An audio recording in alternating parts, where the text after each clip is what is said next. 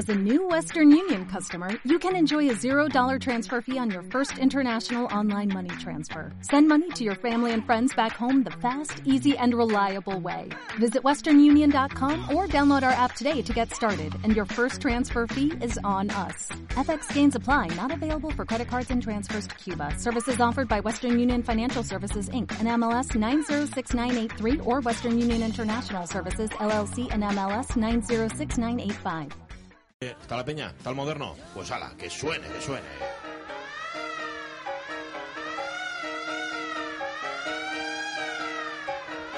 Bueno, mucha atención siempre, pero hoy todavía más porque vaya historia que nos trae Carlos La Peña. Moderno, ¿qué tal? Muy buenos días.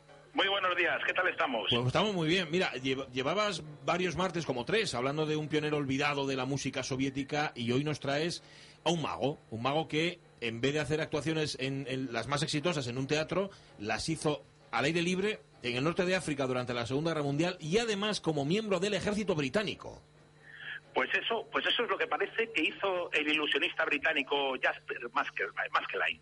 Y digo que parece porque cuando se trata de magos no soy yo muy de afirmar. Ya. El caso es que pasó a la historia como el mago que derrotó al zorro del desierto, al, al mariscal nazi Erwin Rommel. Pero aviso con antelación, porque, porque a mí no me gusta traicionar a nadie, que quizás todo lo que contemos en los modernos de otros tiempos de hoy no sea rigurosamente cierto. Ya sabéis, los magos. Yo, desde luego, no, no me jugaría los cuartos a las cartas con Juan Tamarín. Ajá, porque- Pero, sí, sí. pero vamos, yo os propongo que nos sumerjamos en la ilusión y no permitamos que historia o, o realidad, o incluso las dos, nos estropeen una historia tan abracadabrante como esta.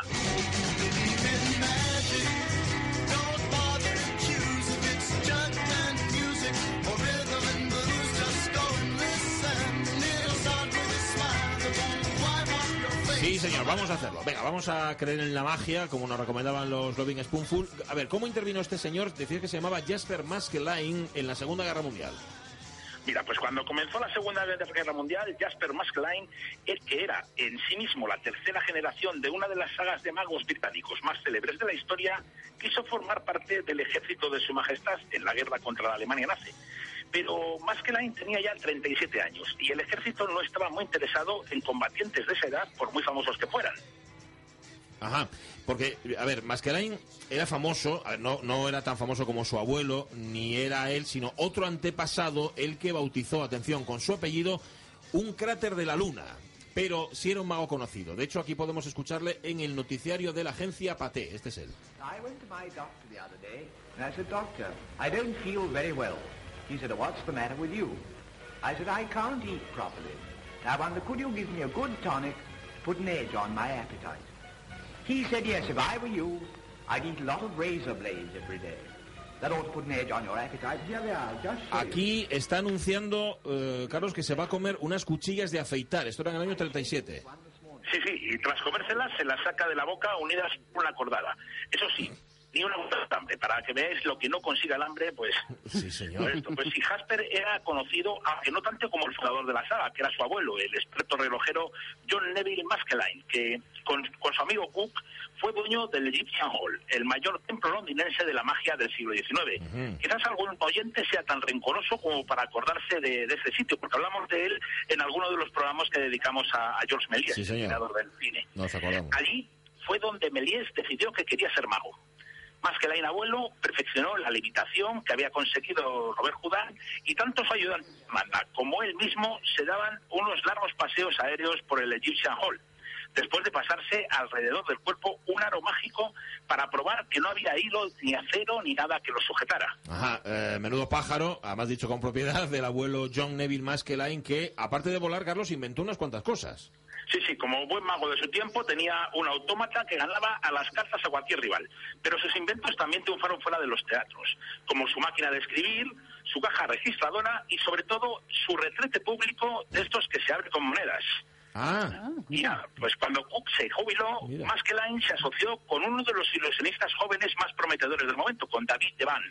Pero y cuando no volaba o, inventaba cosas, el bueno de John Neville se dedicaba a desenmascarar a farsantes como hizo con los hermanos Davenport o igual que hubiera hecho quizás con su hijo, con su nieto, perdón. Con el nieto, en efecto. Me alegro de hecho de que vuelvas a sacar al nieto a relucir porque a este Jasper, porque te recuerdo que nuestro moderno de hoy es él, es Jasper y no el abuelo. ¿eh? Sí, sí. Ah, bueno, pues Jasper quería entrar en el ejército, ah, pero en el cuerpo de, ingenieros y no como le ofrecieron en primera instancia a hacer espectáculos para subir la moral de las tropas.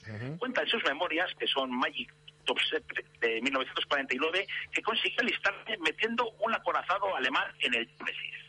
Eh, a ver, ¿quién arte de magia? Capturó, dices, un acorazado alemán él solo y lo llevó al Támesis. Eh, bueno, el, el, no tenía ningún aspecto de estar preso. Pero afortunadamente para los británicos no era un barco de guerra, sino un diminuto barco de juguete y que Maskelyne había utilizado un sistema de espejos para conseguir que el alto mando viera el barco enemigo en el Támesis. amigo, y claro, los militares pensaron que si podían engañarlos a ellos, que con, lo listos que eran, también podían engañar a los enemigos que son tontos, ¿no? Sí, claro, y así fue que Maskelyne comenzó a formar parte del cuerpo de camuflaje. Estuvo unos meses camuflando con poco éxito los blancos acantilados de Dover en la batalla de Inglaterra.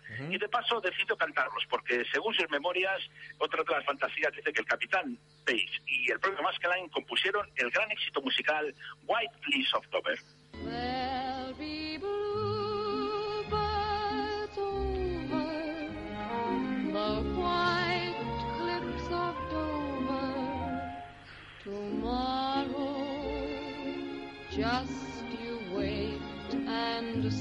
Es justamente esta canción que convirtió en éxito Vera Lynn. En los créditos, eh, lo hemos comprobado, no aparecen ni el Capitán Page, este que has dicho, ni Maskelyne, sino que es de dos americanos, Barton y Kent. Sí, bueno, es posible que las memorias de Jasper no sean muy de fiar del todo, pero, pero, bueno, vamos a ir a África, que mm. es donde tiene lugar el primer acto gigantesco de prestigitación belga, belga perdón. Jasper formaba parte de una fuerza de contraespionaje que se llamaba la A-Force. Su primera misión consistía en proteger el puerto de Alejandría de los bombardeos alemanes. En una reunión del Estado Mayor alguien dijo, no podemos hacer desaparecer la ciudad, a lo que nuestro moderno respondió, no, pero podríamos ganar el sitio. El ejército le ofreció 500 soldados, pero más que Line eligió a 14 hombres de distintos oficios y habilidades, que a los llamó la banda mágica. La banda mágica, eran solo 14 hombres que cambiaron Alejandría de sitio. No, lo que cambiaron de sitio fue el puerto, o mejor dicho. Lo que hicieron fue que construyeron uno de mentirijillas usando atrezo y efectos de iluminación. Eh, lo hicieron a pocas millas, en, en Mairutei. Como los, como los alemanes bombardeaban por la noche, apagaban las luces del puerto y encendían las del puerto falso. Con efectos especiales hacían que los pilotos disfrutaran de la masacre que realizaban en el vacío. Y por si fuera poco, pues por el día hacían que se vieran falsos desperfectos en la ciudad real. Así que la Wehrmacht estaba convencida de haber destrozado el puerto de Alejandría, pero este seguía intacto y lleno de combustible para los tanques británicos. Tanques que, me imagino que estos 14 la Brigada Mágica camuflaba. Sí, sí, Maskelyne diseñó una cubierta que a vista de los aviones enemigos convertía los tanques en simples camiones.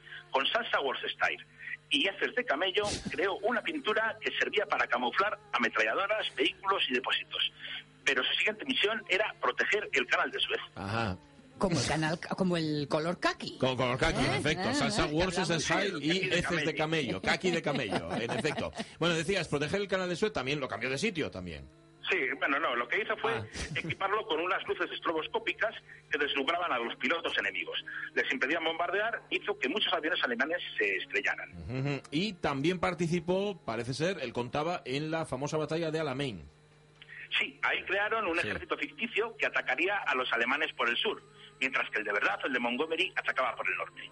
El zorro del desierto cayó en la trampa y reservó muchos efectivos para hacer frente al ataque de espejos, tanques hinchables y de voces grabadas.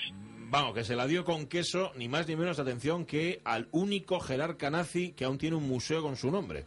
Eh, ¿Qué fue, por cierto, de este Jasper Maskelyne después de la guerra, Carlos? Bueno, pues volvió a Inglaterra y volvió a hacer magia en los escenarios dictó sus memorias a un fabulador e intentó venderlas a Hollywood como excelente argumento para una película. Al parecer, intentó también hacer prestidigitación también en, la, en su declaración de, la renta. Y entonces, pues esto le dijo que se viera obligado a abandonar el país con bastante prisa con dirección a Kenia.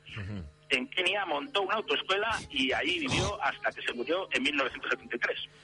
Para saber si lo que cuentan sus memorias es real o una simple ilusión, vamos a tener que esperar a que dentro de 30 años se desclasifiquen los documentos del ejército británico. Pero mientras tanto, pues vamos a disfrutar. Pues sí, sí, señor.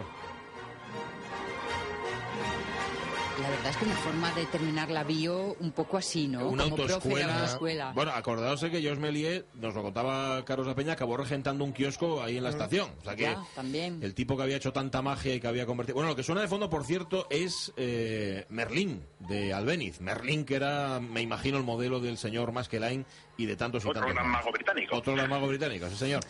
Gracias mil. Un abrazo fuerte, Carlos La Peña. Un abrazo muy fuerte. Hasta la semana que viene. Adiós. Jasper Maskelyne, que por cierto, sí que existe, ¿eh? Te- te- vamos a leer la Wikipedia. Sí Ah, entonces, Ay, qué historia. Bueno, 12 y 43 minutos de la mañana, unos cuantos libros. Venga. No vienen mal, no vienen mal.